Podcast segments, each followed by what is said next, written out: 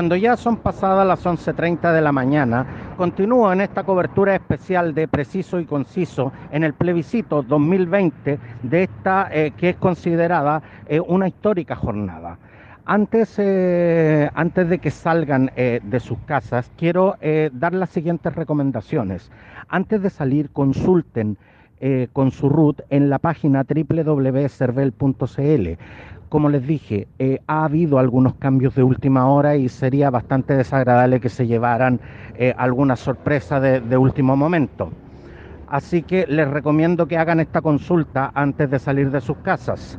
les, recuerdo también que deben portar su carnet de identidad, que tienen, eh, que, tienen que portar un lápiz pasta azul, no de otro color porque de otra manera va a quedar inhabilitado el voto. Da lo mismo la marca, da lo mismo el modelo, lo importante es que sea un lápiz pasta azul.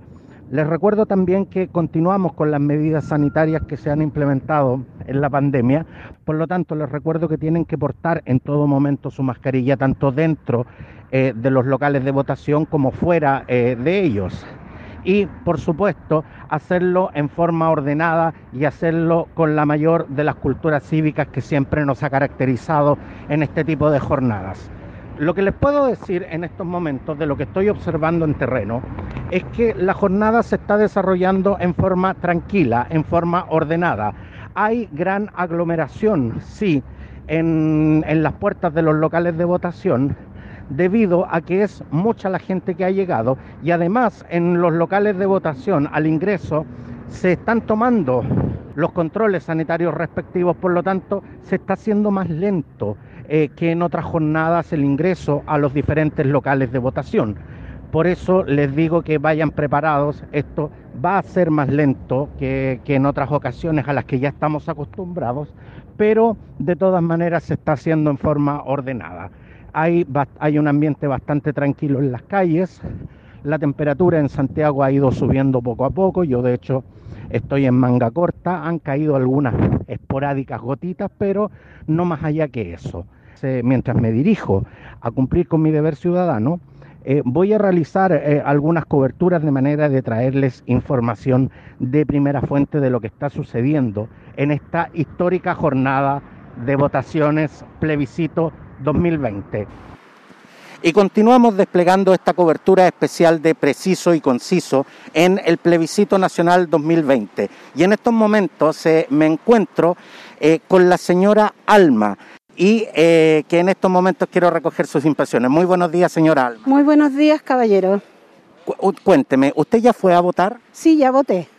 Quisiera, quisiera preguntarle un dato un poquito indiscreto. ¿Qué edad tiene usted? 70 años. Dígame una cosa, ¿a qué hora fue exactamente usted a votar? Hace una hora atrás, ahora votó mi hija. ¿Usted estaba en conocimiento de que entre las 14 y las 17 horas hay horario preferencial justamente para gente de su edad? Estaba en conocimiento, pero lo encontré absurdo porque generalmente los adultos mayores votamos temprano.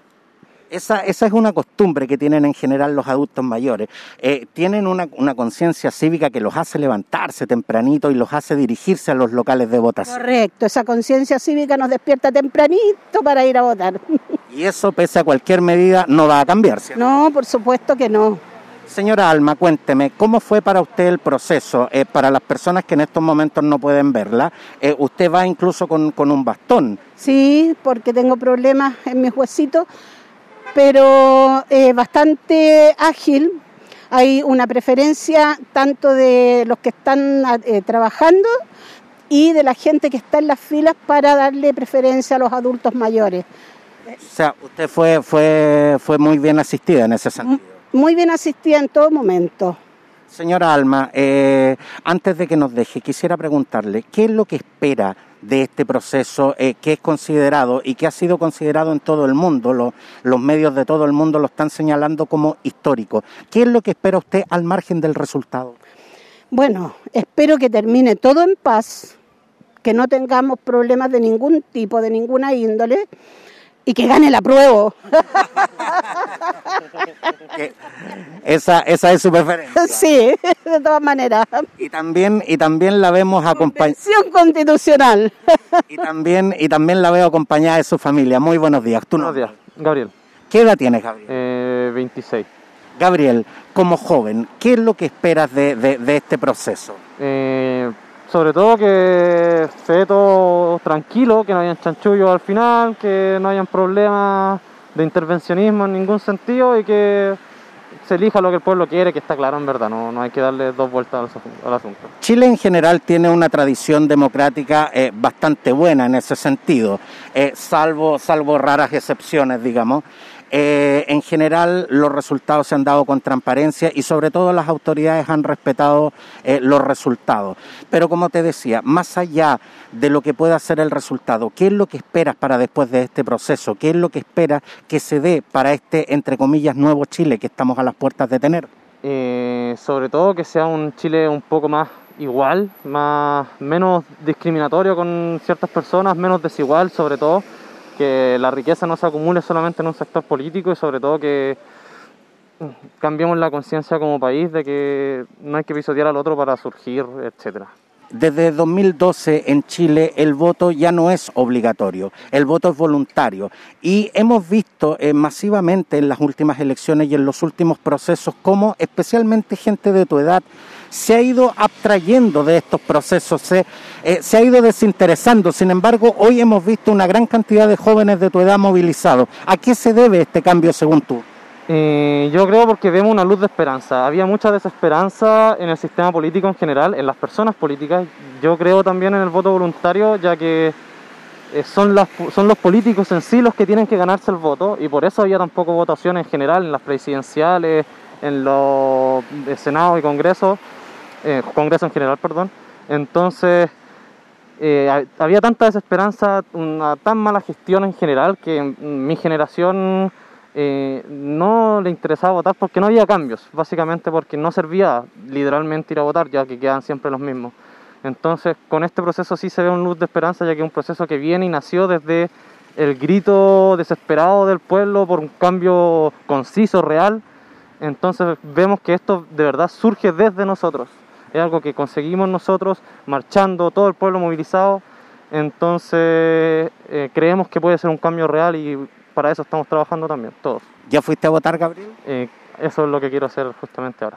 Entonces te dejamos para que puedas ejercer tu derecho ciudadano y por supuesto les deseamos a ustedes que tengan un, un muy buen día. Muchas gracias. que ojalá sea una asamblea constituyente, cosa de que podamos nosotros elegir quienes queremos que nos representen para hacer el plebiscito. ¿Y por qué quiere La un, constitución, mejor dicho. y por qué prefiere ese mecanismo? ¿No se siente representada por el mundo político? No, para nada, ya no puedo ser tan más desilusionada del mundo político. Mire, yo fui militante muchos años del Partido Socialista, pero renuncié al ver la podredumbre que hay adentro. Los dejamos entonces para que puedan ejercer su, su derecho ciudadano. Muchas gracias. No hay de qué. Y seguimos en esta cobertura especial de Preciso y Conciso eh, en la- el plebiscito 2020, donde se está definiendo si se aprueba o se rechaza una eh, nueva constitución. Y me encuentro en este instante, señora, su nombre. Sofía Pino Gaete, Señora Sofía, ¿qué edad tiene usted? 77 años. Y, y me, y me, me comentaba fuera de micrófono que usted ya fue a votar. Venimos de vuelta, ¿sí? La veo muy entusiasta. Sí, pues había que venir, pues. Señora Sofía, ¿usted estaba en conocimiento de que entre las 14 y las 17 horas la gente de su edad tenía horario preferencial? ¿Por qué vino tan temprano entonces? Porque está desocupada y además que ella me acompañó a esta hora. Regio, me encanta mi caminar. mi hobby es andar.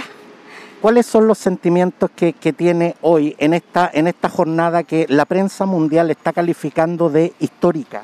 Bueno, lo, yo, o sea, por lo que estamos fallando, po. entonces la apruebo es para que cambie la cosa. ¿Usted eh, tiene esperanzas de que, de que haya cambios, de que este proceso abra una puerta de cambios que nos lleven a, a- a esa necesaria igualdad social que en estos momentos Chile está buscando? Yo creo, por eso uno hace ese sacrificio y no, yo vivo lejos de venir por el campo, hay que ayudar a que cambie. po. ¿De dónde viene usted? De Eduardo Mate con Ñuble.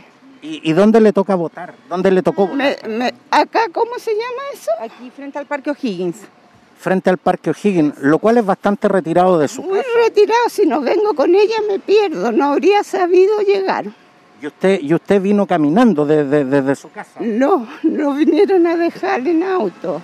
Pero, pero me refiero de todas maneras, usted llegó por sus propios medios. Eso, sí, por, su- por los- mis propios medios.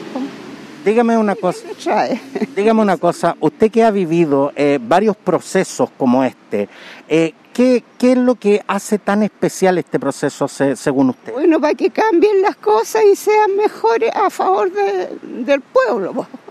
¿Y qué le parece el ambiente que se está generando en este instante? ¿Cómo, cómo lo ve?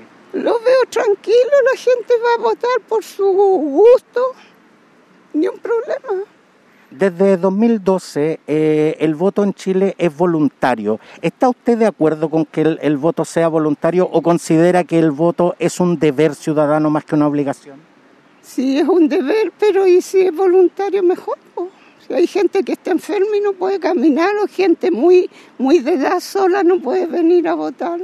¿Cuáles eh, son, como le digo, las esperanzas que tiene en este proceso? De que Chile cambie para mejor a favor de, la, de toda la gente. ¿Qué, qué es lo que le dice usted a la juventud, a la gente que en estos momentos aún no sale de sus casas para ir a votar? Bueno, que se preparen, que vengan, pues que ayuden al país a cambiar. De otra manera, eh, las cosas no cambian. No, pues de otra manera no, no creo pues, que cambien. Tiene que venir el país a hacer, a votar, pues, a poner su rayita ahí.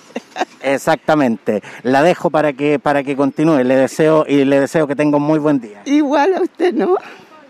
Y en estos momentos, cuando ya he llegado a lo que es eh, mi lugar de votación, estoy captando las impresiones de la gente que en estos momentos está haciendo la fila. Muy buen día, tu nombre. Buen día, Sergio, Sergio, ¿qué edad tienes, Sergio? 28 años. Sergio, ¿cómo, ¿cómo has vivido este proceso? ¿Cuáles son los sentimientos que tienes en estos momentos cuando ya te vemos que estás haciendo la fila? Sí, eh, sentimiento es de, eh, esp- esperanza, creo, porque creo que vamos a llegar como a, buen resultado. Creo que estos estos momentos son como importantes para que la gente pueda manifestarte, manifestarse independiente de- del voto que tengan. Pero es importante hacer valer como el derecho de, de voto. Desde 2012 eh, en Chile el voto ya no es obligatorio, el voto es voluntario, por lo tanto quien quiere eh, puede abstraerse de estos procesos. Masivamente en las últimas elecciones habíamos visto especialmente gente de tu edad eh, abstraerse de estos procesos, alejarse de lo que era la actividad democrática. Sin embargo, hoy hemos visto masivamente que han regresado a los locales de votación. ¿Cuál es la diferencia de este proceso con respecto a otros en los cuales eh, eh, habían tenido que participar? Yo creo que de, alguna u otra manera eh, la gente como que se ha visto eh, más afectada eh, con, el tiempo, con indirectamente puede ser con distintas cosas en sí, ya sea como por ejemplo se dieron cuenta de que no sé el hermano menor le tocaba entrar a la universidad y se topaba con ciertos problemas económicos o algo así, o, o- llegó el momento en que, no sé, su- sus, sus padres o sus abuelos están jubilados y, se encontraron como con el monto de pensión que se tienen que jubilar, entonces como que le han tomado el peso ya como a, a, a la importancia de que, de que se pueda hacer como estos cambios, simplemente dándose un tiempo para ir a votar. En este plebiscito 2020, más allá del resultado, hay un montón de expectativas que en estos momentos se están generando en la, ciudadanía. Eh, ¿Sientes que esas expectativas en muchos de estos casos son desmedidas, se acercan a la realidad? ¿La gente tiene pleno conocimiento de lo que hoy se, de lo que hoy se vota y de lo que se puede obtener realmente al margen de los resultados? Yo creo que no todos tienen como eh, claro lo, como lo que lo que implica como el, el- el cambio de, de una constitución, pero yo creo que sí tienen como la, la esperanza de que haciendo este cambio eh, se puedan como conseguir más cosas. Pero, pero eso, Muchas gracias y te dejamos para que puedas seguir eh, eh, ejerciendo tu derecho ciudadano. eh, muchas gracias a ti. Y continúo captando las impresiones en eh, lo que es la fila a la entrada del de, eh, local de votación donde a mí me toca también votar. Y en estos momentos estoy conversando. Muy, muy buen día, su nombre. Eh, Juan de la Cruz. Don Juan de la Cruz, usted es sacerdote por lo que... Sí, sí, sí, exactamente. ¿Qué edad tiene usted, don Juan? 75. Don Juan, ¿usted estaba al tanto de que eh, desde las 14 a las 17 horas hay horario preferencial para gente de su edad? Sí, pero es bonito estar así, total, una vez de vez en cuando. Es bueno participar con todo el resto de la gente. Sin duda que los adultos mayores, la gente de su edad, tiene una cultura cívica muy arraigada. Yo he visto eh, en el transcurso de esta cobertura gente, gente de su edad que se ha levantado muy temprano, a, pese, pese a este horario, para cumplir con su deber ciudadano. Es una formación que viene de padres y de abuelos. ¿ah? Siempre nos formaron así, ¿ah? que este era un deber de la patria que es un día de paz, un día de tranquilidad, que es la única expresión donde el más pobre de los pobres y el más rico de los ricos, su voto es exactamente igual. E, es una maravilla eso. Ese, ese, es la mejor expresión de la democracia. El, eh, sí, lugar a duda. Esa es la democracia, no hay otra, ¿no? Así que esa formación, por lo general, los mayores la tenemos. ¿Y, qué, qué, opinión le merece eh, que desde 2012, por ejemplo, en Chile, el voto sea voluntario, no sea obligatorio? ¿Considera usted que el voto debe ser obligatorio o el voto más que nada tiene que ser un deber más que una obligación ciudadana? Yo creo que tendrían los gobiernos que invertir muchísimo en formación cívica. Si el problema es que, que desde que en la, educación, cuando estaban las humanidades en aquel tiempo, ¿no? El régimen antiguo de educación, se nos enseñaba educación cívica, había un ramo. Entonces uno tenía una conciencia cívica muy grande. Desde el momento que no se hizo, claro, la gente dice, es libre, voy o no voy. Yo creo que es un tremendo error. Primero, yo, yo no quiero que la gente vaya presionada tampoco. Yo creo que la gente vaya con conciencia, con conciencia social con conciencia cívica. Ojalá volvamos a eso que usted dice. Tal como lo mencioné, eh, usted es sacerdote, ¿de qué congregación? No, yo soy el clero del obispo, nada más. Y no puedo dejar de hacerle esta pregunta. ¿Qué opinión, ¿Qué opinión le merecen los violentos hechos y específicamente la quema de iglesias durante eh, la primera conmemoración eh, del estallido social, del primer año conmemorativo del estallido social? Doloroso porque eh, cualquier manifestación, cualquier rechazo, cualquier idea distinta, siempre van a ser respetables las ideas. Nunca vamos a justificar la violencia, ni de iglesia, ni de nada, ni de nada en el mundo entero. El único camino, ¿no es cierto?, es el diálogo, el, enfrentarnos a conversar y esto este proceso cívico. Este es lo más lindo del mundo. No se ha inventado otro sistema. Y, considera que existe eh, cierto grado de animadversión a la iglesia en estos actos? Eh, mire, lo que aparece siempre en la publicidad y en los diarios no siempre es la realidad. ¿no? Eh, hay una verdad oculta en conciencia en el corazón. No nos olvidemos que Chile es un país donde hay católicos, evangélicos, protestantes, hay una cantidad enorme. O sea, prácticamente casi un 80% de los chilenos son creyentes. ¿no? Y, la, y la conciencia del chileno en general, de la familia, nuestros padres, nuestros abuelos, es la paz, ¿no? Entonces mm, hay una desproporción, pero que hace daño sí.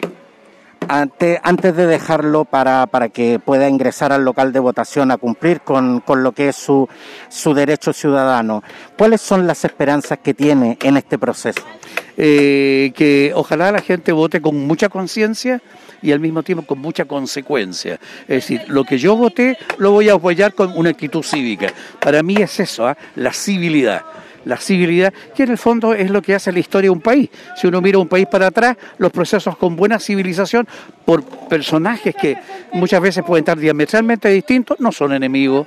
Uno puede tener ideas distintas, pero uno no es mi enemigo, la persona no es mi enemiga. Le agradezco mucho y lo dejo para que, para que siga, siga ejerciendo su derecho. Muchas gracias, muchas gracias.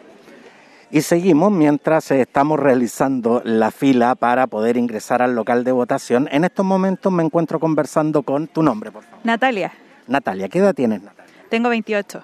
Natalia, ¿cómo te sientes como mujer y como joven de poder participar en este, en este proceso que los medios eh, de comunicación de todo el mundo están calificando como histórico? Eh, me parece que es un proceso histórico del cual no nos podemos perder. Eh, es muy importante porque nosotros como ya personas, disculpa, ahí sí. se movilizaron muchos estudiantes para que nosotros hoy día podamos votar. Entonces siento que es muy importante para nosotros venir a votar, eh, no dejar de lado este proceso. Desde que en 2012 se decretó que en Chile el voto fuera voluntario, masivamente los jóvenes fueron perdiendo interés por participar de estos procesos. Sin embargo, hoy se, está viendo una gran presencia de gente joven. Eh, ¿Por qué este proceso parece haberlos reencantado con el ejercicio del deber ciudadano del voto?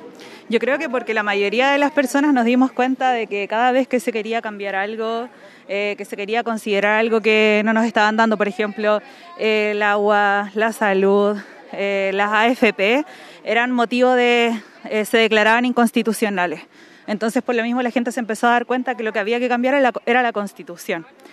Y eso es lo que se está dando ahora, pues la gente ve como una esperanza en estos momentos eh, de que al cambiar la constitución lo más probable es que se puedan abrir más puertas para que eh, podamos eh, cambiar estas cosas. Una de las luchas más grandes que ha habido en Chile es justamente la obtención del sufragio, del derecho a voto femenino.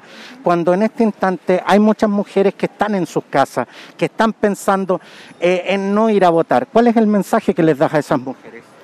Que es necesario hacerlo, pues, sobre todo ahora, por ejemplo, la alternativa que, que consideramos la mayoría, que es el apruebo, considera, por ejemplo, una constitución que sea paritaria. Eso significa que es el 50% hombres y el 50% mujeres. Y creo que quién más que nosotras somos las que somos eh, las indicadas para decir qué es lo que necesitamos, qué es lo que está faltando y que se consideren nuestros derechos cuando, cuando en estos momentos hay grandes expectativas con respecto a, con respecto a lo que a lo que se va a obtener de este de este plebiscito. 93 yo. No, yo voy de acompañante. No. Eh, nos estamos moviendo, eh, por eso es que en estos momentos nos están incluso preguntando para que vean que estamos en, en, la fila del local de votación. Y como te decía, cuando hoy hay grandes expectativas de los resultados que se van a obtener con este plebiscito, ¿Cómo, ¿Cómo, sientes tú que son esas expectativas? ¿Son desmedidas? Eh, ¿Se acercan a la realidad? ¿O como mucha gente ha mencionado en redes sociales, esto es el nuevo cuento de que la alegría viene pero que nunca llegó? Yo creo que ahora igual hay mucha más participación ciudadana. Eh, se espera, yo creo que como eh, una amplia mayoría de gente que va a votar en este caso por el apruebo, porque mucha gente eh, en otros años solamente votaba como la gente mayor y ahora está saliendo como la gente más joven a votar, porque ven una esperanza en lo que se está dando. Así que yo creo que, que sí, que, que van a ser, que son las expectativas igual altas, pero creo que igual se, se va a dar eso en realidad. Muchas gracias y te dejo para que, para que sigas ejerciendo tu, derecho ciudadano. Muchas gracias, que esté bien. Continuando con esta cobertura especial de preciso y conciso en la, el plebiscito 2020, me encuentro en la comuna de Santiago, en la Escuela Provincia de Chiloé de 45, y en estos momentos estoy con don Rubén González, jefe del local de votación. Muy buenas tardes, don Rubén, y muchas gracias por conversar Buenas tardes. don Rubén, ¿cómo se está desarrollando el proceso en este Está desarrollándose no normalmente porque por la cobertura de la, de la pandemia. La pandemia nos obliga a tener un aforo en la escuela y por ese motivo estamos ingresando a las personas a medida de que eh, se puede, eh, a medida que se van desocupando, van entrando manteniendo el aforo. Don Rubén, eh, estamos viendo una masiva convocatoria desde, desde que se inició el proceso a las 8 de la mañana. Eh, hemos visto una gran cantidad de gente haciendo fila en los locales de votación. ¿Cómo están haciendo ustedes para resguardar el necesario distanciamiento social fuera de lo que es la dependencia del local? Nosotros hemos establecido marcas de, del distanciamiento y hay facilitadores que recorren la fila diciéndole a la gente de que mantenga la distancia social, pero eso en realidad no eh, es un poco eh, a voluntad de la gente. La gente eh, quiere votar y, y, se impacienta. Entonces tenemos que lidiar con eso. Pero de una u otra manera el acceso se ha hecho lento pero bastante expedito por lo que hemos visto. Exactamente.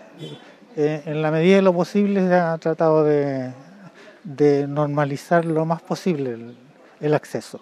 Don Rubén, ¿cuáles son las medidas sanitarias que se están tomando para, para resguardar la salud de quienes se están ejerciendo como apoderados y vocales de mesa? Eh, los vocales de mesa tiene cada uno, se le proporcionó un kit sanitario de mascarillas, eh, eh, protector facial, guantes y alcohol gel. Alcohol gel y alcohol al, al 70%. Don Rubén, otra de las eh, de, los, de los hechos que genera mucha afluencia de público es el conteo de los votos. Cuando esto se realice, ¿van a permitir, como en otros años, que entre todo el mundo o va a haber restricción al ingreso de las personas que quieran participar de esta instancia?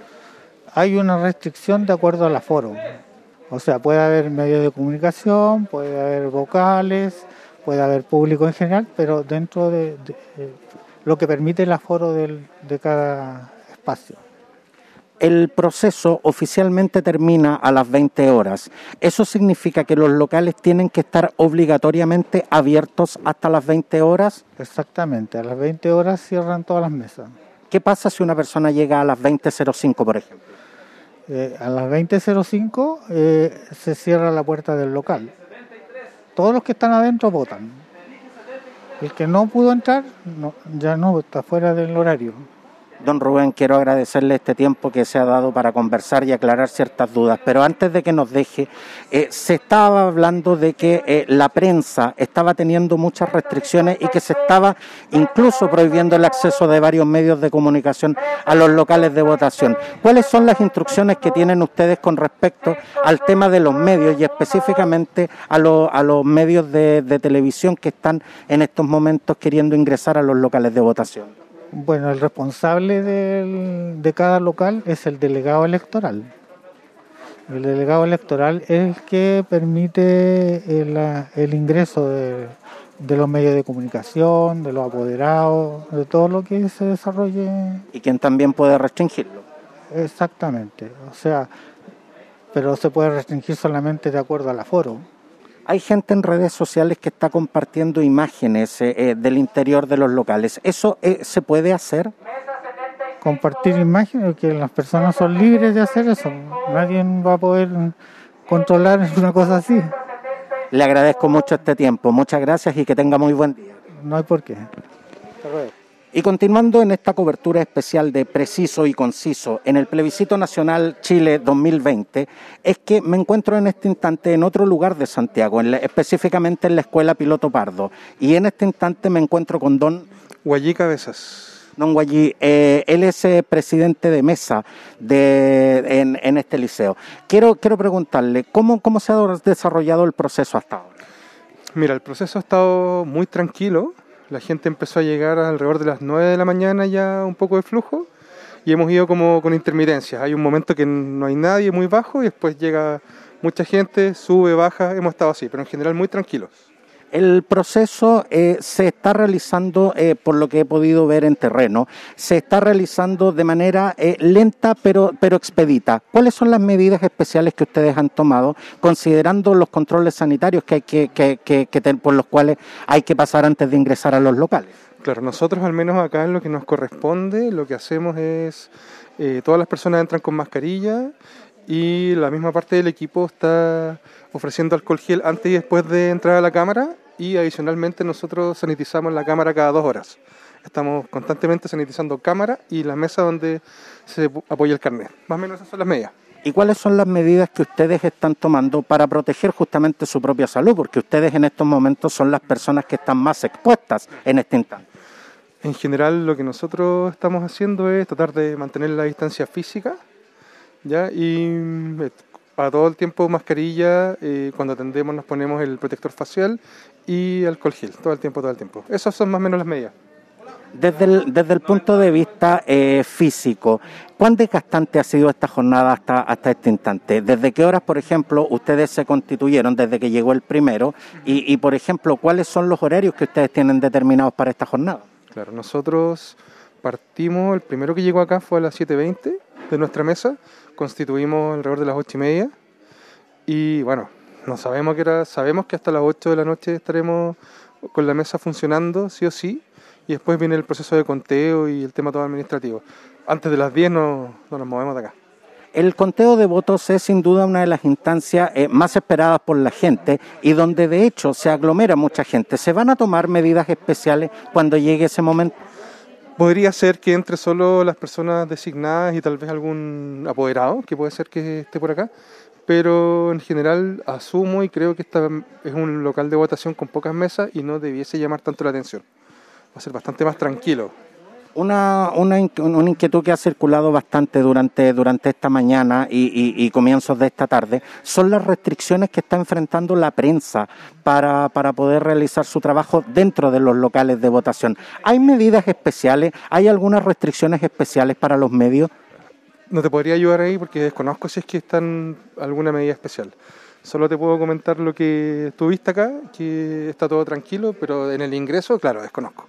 Y, y, debo decir que no, yo en lo personal no he tenido ningún impedimento ni ninguna restricción para realizar mi trabajo, pero era una inquietud que se, que se estaba realizando.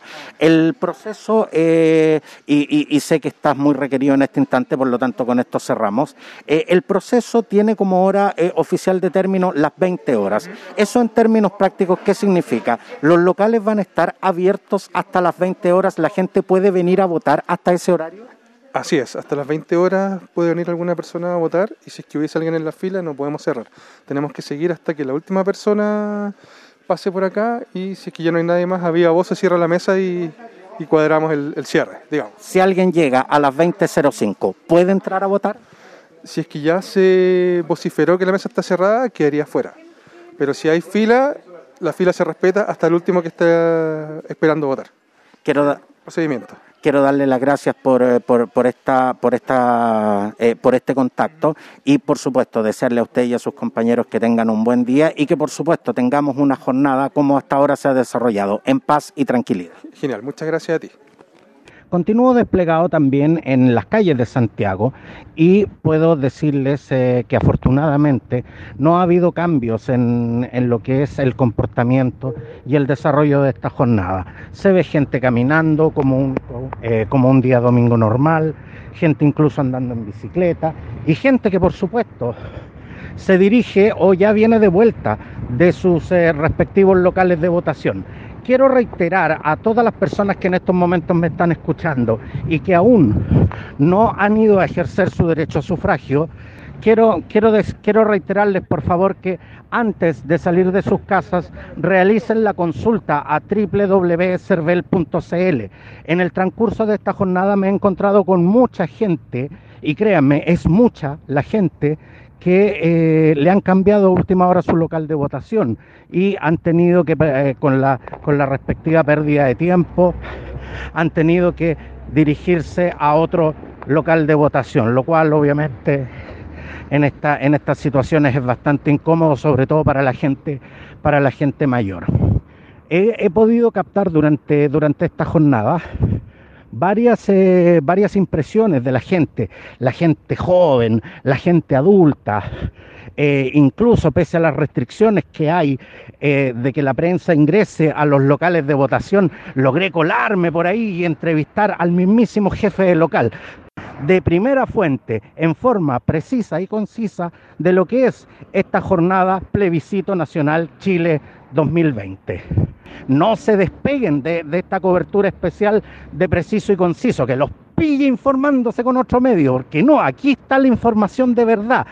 Así que no se despeguen de esta cobertura especial y seguimos informando. Soy Roberto del Campo Valdés y esto es Preciso y Conciso.